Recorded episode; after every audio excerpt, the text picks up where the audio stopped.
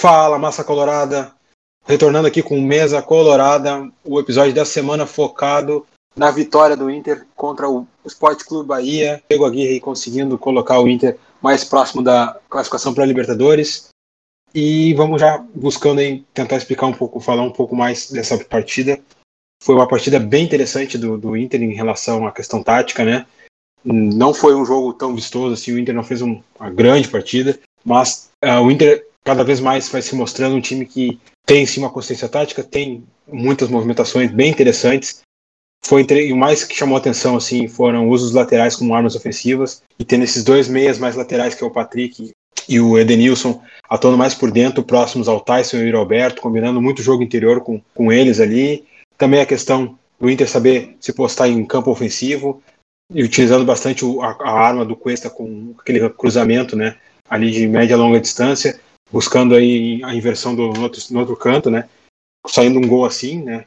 O gol do, do Rodrigo Dourado aí foi numa dessas, dessas jogadas, uma arma muito forte, muito que ataca de uma forma aí bem interessante, bem estudada, bem trabalhada pelo Diego Aguirre.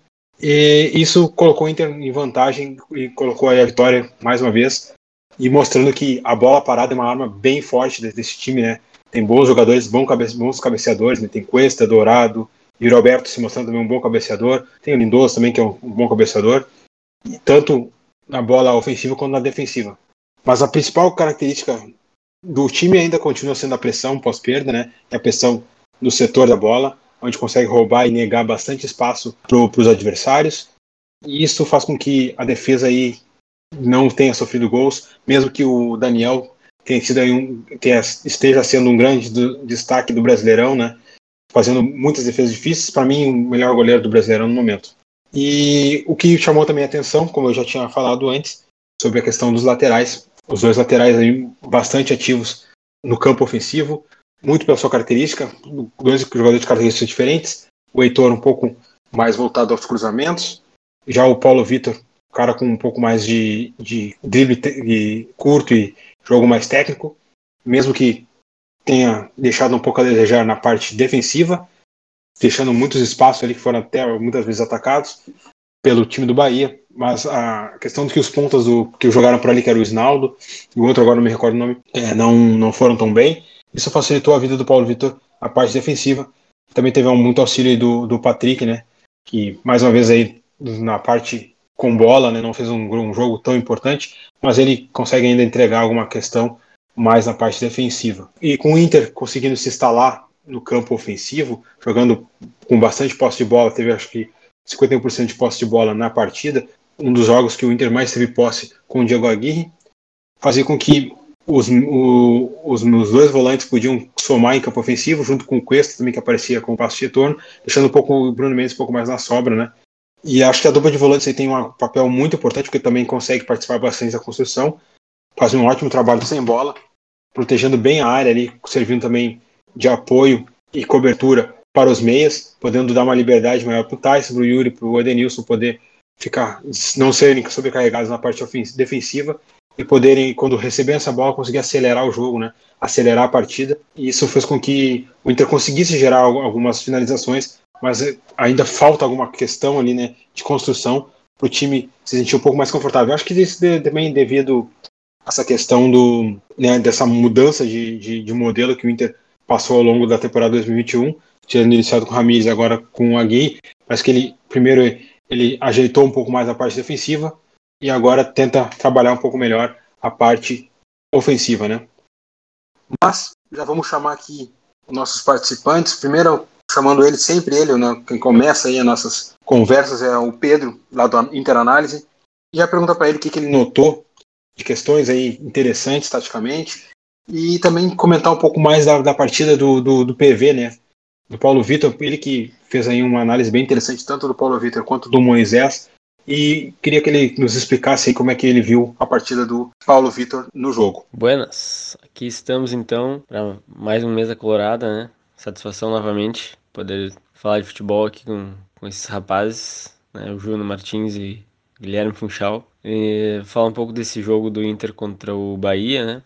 Foi um jogo onde o Inter teve uma atuação boa na, na minha visão, né? Soube explorar as fragilidades do Bahia e soube principalmente neutralizar as principais alternativas ofensivas ali do, do Bahia na maior parte do, do jogo. Primeira coisa que eu, que eu notei de, de interessante foi como de novo o Aguirre variou a estrutura do time em, em organização ofensiva, né? Que a gente tinha comentado nos episódios anteriores, algumas questões de de posicionamento dos laterais e dos pontas, né, para manipular encaixes e, e, abrir espaço. E aí nesse jogo de domingo ele voltou a utilizar os, os, dois, os dois laterais bem abertos, ocupando o corredor, com e povoando bastante o, o miolo ali, buscando povoar bastante a entrelinha com, com os dois pontas, com o Tyson e o Yuri Alberto. Né?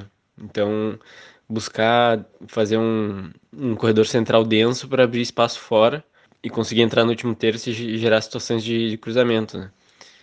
E aí a gente viu no, no primeiro tempo algumas situações onde, principalmente de cruzamento pela direita, ali uns, uns três ou quatro, buscando atacar as costas do, do Nino Paraíba, né? Que é um, lateral baixo que não é tão bom no jogo aéreo. Foi uma, uma ideia, uma alternativa interessante que o Inter conseguiu realizar, mas que não acabou não tendo sucesso. Outro ponto chave para mim da vitória foi a maneira como o Inter uh, anulou as transições ofensivas do Bahia. O Bahia, desde a chegada do, do Dabove, ele tem, eles têm tido essa postura de, de jogar num bloco mais baixo e apostar em, em transição direta. Né? Principalmente depois da, da chegada do Rudalega também. Foi basicamente ao mesmo tempo, né? Que é um cara que sabe muito bem receber esse jogo direto e, e acionar companheiros que, que chegam né, em vantagem correndo. Usou muito do atacar marcando, né, deixar os jogadores do balanço já encaixados no, no balanço do adversário para não deixar a transição acontecer. Né? Muita pressão pós-perda, muita ação de temporização bem feita. Então acho que foi mais um, mérito estratégico do Aguirre nesse jogo. Um jogo que não foi brilhante, né? Como não tem sido, mas muito bem pensado e eficiente. Né? com uma certa dificuldade de, de criar chances efetivas, mas com um domínio do jogo tranquilo e mais uma vitória, né, que é isso que importa. E mais um jogo sem sofrer gols, né, com a nossa dupla Mendes e Cuesta, muito bem no jogo mais uma vez. E Dourado e Lindoso, mais uma vez, também gostei muito. E o, o assunto, né, o assunto PV, que está sendo muito falado aí na, na bolha colorada, no, no Twitter e tal, porque a, a verdade é que, que a torcida, depois da estreia do PV, é onde ele fez, aí depois de alguns jogos ali, principalmente o jogo contra o Flamengo, que ele fez um, um jogo bom, um jogo ok, na verdade, mas eh, muita gente acabou aumentando, aumentando as críticas e o hate sobre o Moisés, ao meu ver, de maneira até um pouco injusta, porque a torcida, né, a torcida em geral, ela quer ver jogadores que uma melhor relação com bola, então elas não às vezes não acabam não prestando atenção em outros lances do jogo, né, que, que são cruciais. Que a verdade é que o jogador vai, vai ter a bola de fato numa partida por, por pouco tempo. E, e o que ela faz durante os outros 90 minutos importa, e importa muito, né? Tanto na fase ofensiva e principalmente na defensiva, né? Ainda mais tratando de jogadores que são laterais, né? estruturando linha de quatro, no time do Diego Aguirre, que é bom lembrar. É um, um treinador que tem seus méritos na parte defensiva, né? principalmente. Mas sobre o PV nesse jogo, eu achei que ele teve uma boa participação. É, acabou não sendo tão acionado, o Inter tentou uh, atacar mais profundidade pelo lado direito, que o, com o Heitor, que é um, lateral que cruza também muito bem. Mas eu gostei, cara, eu gostei do PV. É um, é um jogador muito promissor. 2022 ele tem muito boas chances de ser titular do Inter, mas também acabou demonstrando algumas, algumas vulnerabilidades né, no momento defensivo que eu acredito que o fazem ser banco nesse momento. Uh, eu acho que a maneira como ele aborda na, em muitas situações de um contra um e acaba sendo vencido são, é o, são o principal motivo assim que ele que ele ainda não seja titular do Inter ou que não tenha recebido uma sequência porque o, o Moisés, ele, um contra um dele defensivo é muito forte, né? um lateral alto, físico, que também vence duelos pelo alto, assim, então eu acho que o, que o Aguirre pensa muito nisso, e, e por isso que o PV não é titular. Mas ele tem uma partida boa, ele, ele tem algumas, alguns pontos fortes defendendo também. A leitura dele para subir pressão e para interceptar é, é, bem boa.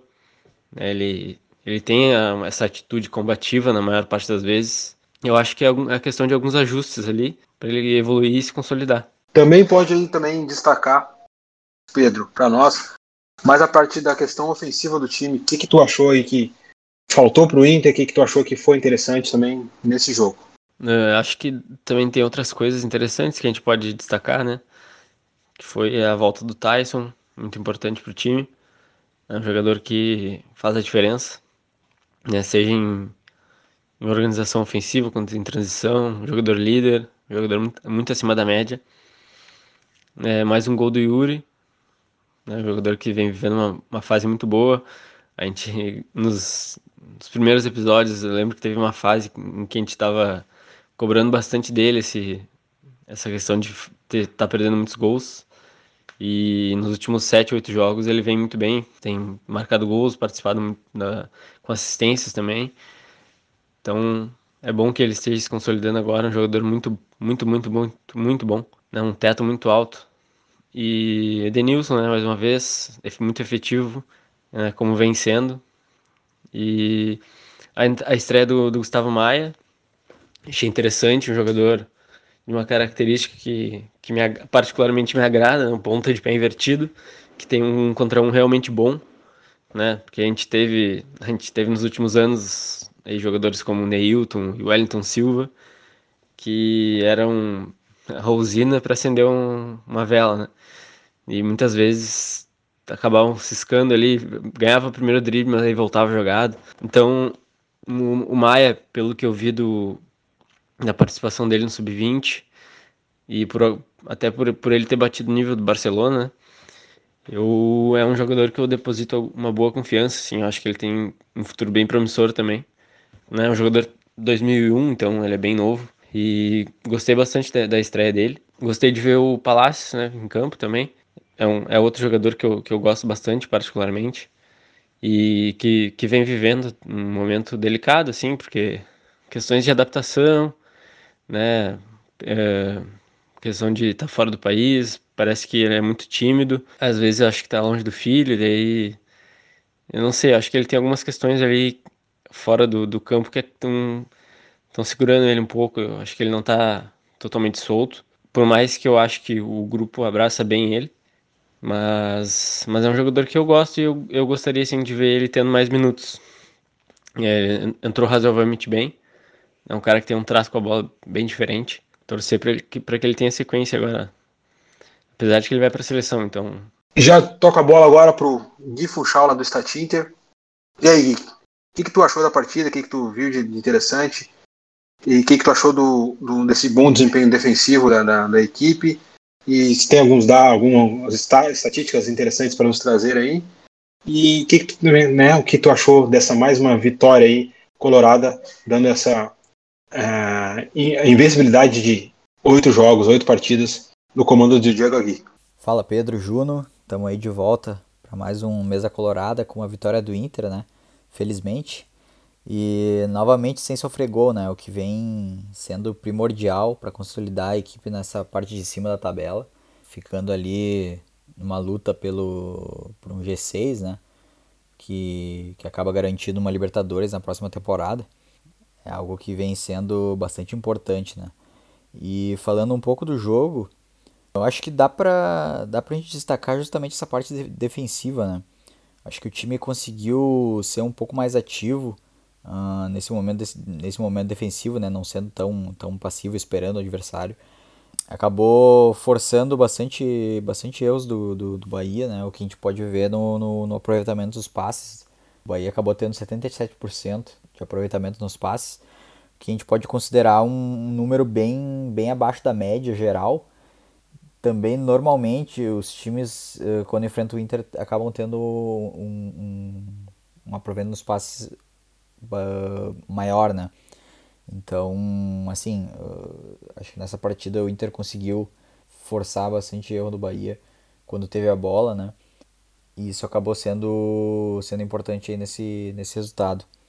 Eu separei algumas uh, curiosidades e números aqui que chamaram um pouco, um pouco de, chamam um pouco de atenção, né? O Inter é o, é o líder do retorno, né? O único time que acabou fazendo 100% de aproveitamento nesses três primeiros jogos aí de retorno, né?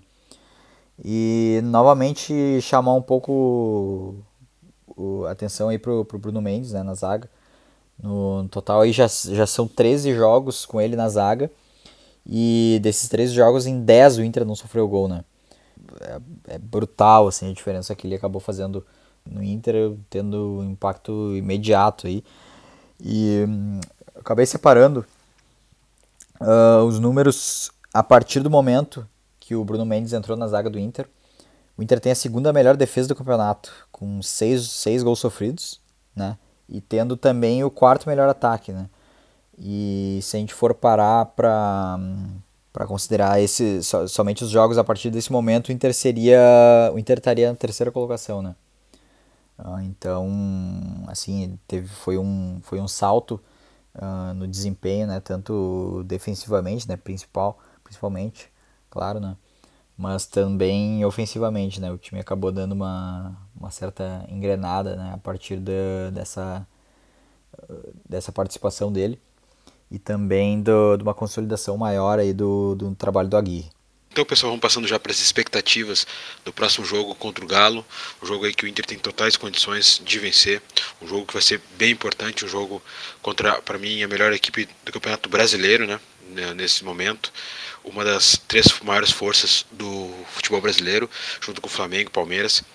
Teve e vai se consolidando aí com grandes jogadores, né? Um time que tem uma qualidade imensa no seu ataque, todas as, as posições, posições né, mas o seu ataque tem um, uma questão um pouco melhor, tendo aí o Hulk, Diego Costa, Vargas, temos também o Zaratio, o setor de criação, junto com o Nath Fernandes, Tietchan também é um jogador que me agrada bastante, tem o zagueiro Júnior Alonso, o Nathan Silva, que é um jogador que vem fazendo um, um bom campeonato brasileiro, mas o Inter tem todas as condições, como eu disse, de vencer, pois a tendência é que o time ele ataque nem um, um bloco um pouco mais baixo, dando aí um pouco mais a bola para o time do, Atlético Mineiro. E aí o Inter atacar mais o espaço, né?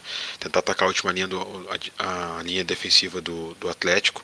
Acho que o Inter tem totais condições de fazer esse, esse tipo de jogo, ainda mais sabendo que o Atlético subindo gosta um pouco de subir a pressão, então deixa alguns espaços nas costas.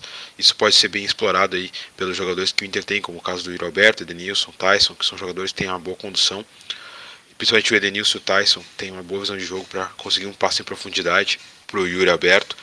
Outro, a questão também que chama atenção tem sido como tem sido utilizado o Guerreiro no, quando, quando entra no jogo, né?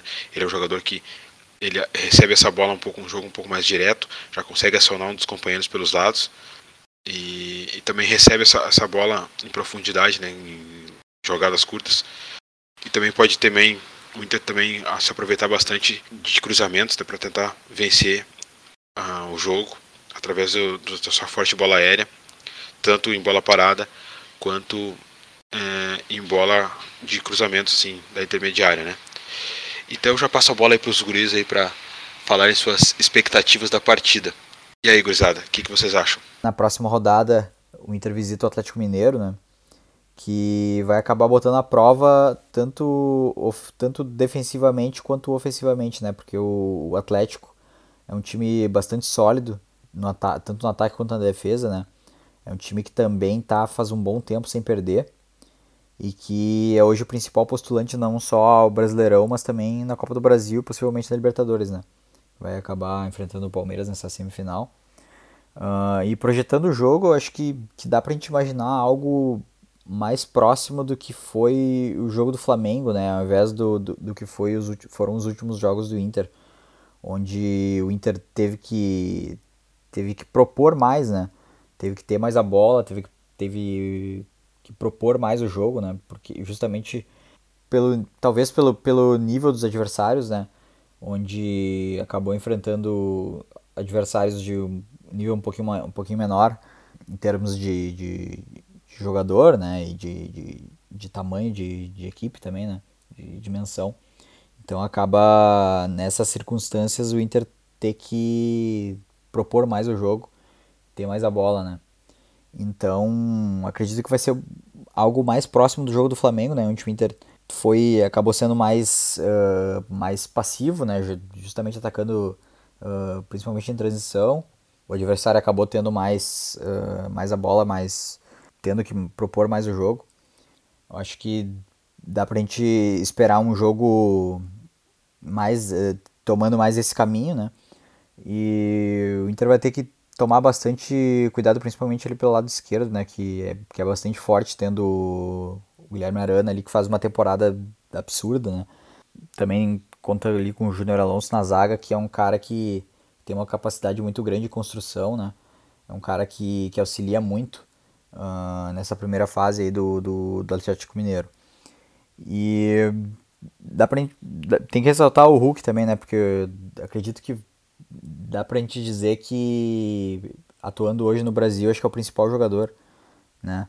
É um pilar uh, bastante grande aí nesse time do Atlético que fez uma grande diferença, né, com relação ao, uh, ao Atlético do ano passado, né, que muitas vezes carecia desse, desse jogador para decidir, né? Era algo que o São Paulo reclamava muito, inclusive, e que é um cara que que, que entrega muito, né? É um cara que, que decide que chama o jogo para si e que não pode dar o menor espaço, que, que é um cara que acaba decidindo, acaba decidindo jogos. Uh, então, acho que tem tudo para ser um, um, grande jogo, né? um dos mais difíceis nesse Brasileirão pro Inter, né? E que vai ser um teste de fogo aí para a gente ver o nível em que o Inter tá e também como que vai, que vai ser aí no, no, no decorrer do campeonato aí daqui para frente, como que o do, do que, que de fato o Inter vai acabar, se vai acabar talvez brigando ali por uma vaga direta ou tendo que, que brigar por uma vaga na pré-libertadores ou enfim. Tem tudo aí para ser um, um jogo um baita jogo e que vai ser dos mais difíceis aí do Inter nessa sequência aí de Brasileirão. É, pensando então na projeção do Inter Galo do sábado, é um, é um jogo é, no mínimo complicado, né? Porque o Atlético vive um momento bem bom, né? Com uma sequência invicta aí absurda, muitas vitórias. O time que tá com uma, uma defesa muito sólida, né? Um, um, trabalho bem bom do, do Cuca. Né? Tem um elenco é, vasto, né? Dá para dizer. Tem o, Hulk, tem o Diego, o Diego, Costa agora tá fora, mas né, tem Nacho, Zarate, o Keno. Então, com certeza é um jogo mais, mais difícil que a gente vai ter agora entre esses últimos e os próximos. E não dá nem para pensar muito em, em, que eles vão vir com um time misto, time reserva, porque o jogo deles da, da Libertadores agora é, é na terça, né? Então tem tempo até sábado é um jogo difícil que eu acho que dá para pensar em, em um ponto ser um, um, ponto comemorado, assim, a princípio, né? Mas também dá para pensar que o Atlético não perde há bastante tempo e talvez esteja na hora deles perderem, né? Possivelmente é um jogo onde eles vão vão tentar tentar construir uma vantagem cedo, né? Porque também o, o time do Cuca também gosta de, de jogar mais em transição. Então, de repente pode ser por aí, né? aproveitar o, o início do jogo para tentar pegar eles um, uma transição rápida, né? tem, que, tem que acertar essa transição, porque o Inter tem perdido algumas oportunidades né, em contra-ataque nos últimos jogos. Né? Se, por mais que o Inter tenha uma transição ofensiva boa, né, bem feita, tem, tem, vem, vem perdendo algumas oportunidades. Né? Então, eu acho que esse é um, é bom jogo para a gente voltar a ter aquela efetividade que teve contra o Flamengo, por exemplo. E a questão do time, né? Eu acho que, é, que se criou aí uma, uma dúvida a partir da coletiva do Aguirre sobre a presença ou não do Patrick. E eu acho que nesse jogo específico ele não vai mudar. Eu acredito que ele vai manter o mesmo time, né, com o Moisés voltando também ao time titular justamente porque esse é um jogo que, né, mais que os outros, é um jogo que o Inter vai precisar né, se, defender, vai querer ter um pouco mais de experiência no, no 11 inicial. Então, acredito que vá com, com a dupla dos renegados pela torcida como titulares. E não dá para dizer que tá errado, né? Então a expectativa é pra gente fazer um, um jogo perfeito aí para tentar buscar esse, essa vitória e, e seguir embalado no, no campeonato em busca do G4. Bom, galera, esse foi mais um Mesa Colorada. Espero vê-los aqui no próximo episódio. Dali Inter!